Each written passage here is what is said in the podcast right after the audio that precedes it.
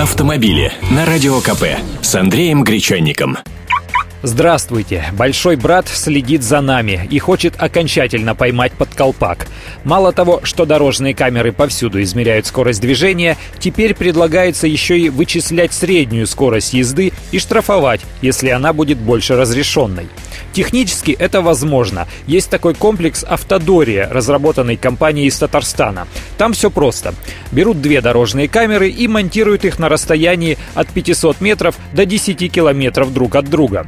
Проезжаете первую, комплекс фиксирует номерной знак и время. Когда машина проезжает вторую камеру, время записывается еще раз. И все ваши ходы, как говорится, записаны.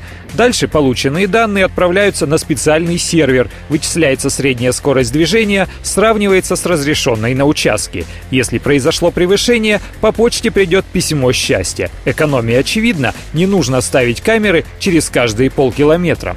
Кстати, в Казани уже установлено 20 таких камер. С 1 марта их подключат к местной системе госавтоинспекции. Наказать, правда, не смогут. Для этого нет пока законодательной базы. Еще раз говорю, пока. Первый вице-премьер России Игорь Шувалов уже поручил рассмотреть и законодательно закрепить использование дорожных камер, которые проводят замер средней скорости автомобилей на определенном участке дороги. Так что гонять становится все дороже и дороже.